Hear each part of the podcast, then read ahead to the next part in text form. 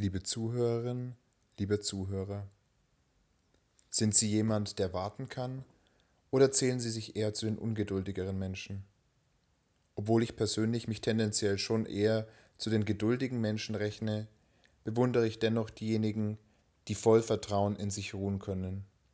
Ich bewundere diejenigen, die geduldig darauf warten können, dass das Erhoffte oder Ersehnte schon noch rechtzeitig eintreffen wird. Das Warten kann uns immer wieder enorm herausfordern. Gott kann uns immer wieder sehr herausfordern. In einem humorvollen Spruch, den ich sehr mag, heißt es einmal, Lieber Gott, gib mir Geduld, aber sofort. Dennoch müssen wir immer wieder feststellen, Gott lässt sich von uns nicht drängen oder bedrängen. Er lässt manchmal auf sich warten und fordert immer wieder unsere Geduld ein.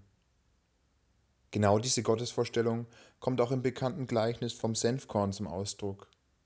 Das Reich Gottes ist sehr klein unter uns, man kann es kaum erkennen.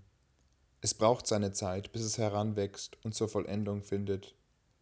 Dennoch ist Gott ganz sicher da, dennoch hält Gott die Fäden unserer Welt und so auch mich sicher in der Hand und wird alles zum Guten führen. Das verspricht uns Jesus ganz fest im Senfkorngleichnis werden wir deshalb niemals müde, geduldig mit Gott zu sein, auch wenn er einmal zu schweigen scheint. Ganz in diesem Sinne formuliert einmal der tschechische Religionsphilosoph Thomas Halik sehr schön und treffend Geduld mit anderen ist Liebe, Geduld mit sich selbst ist Hoffnung, Geduld mit Gott ist Glaube.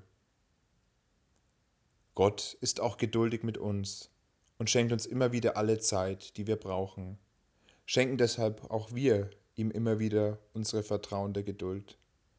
Er ist uns sicher schon ganz nahe, auch wenn wir es im Moment vielleicht noch nicht erkennen können. Vertrauen wir auf ihn.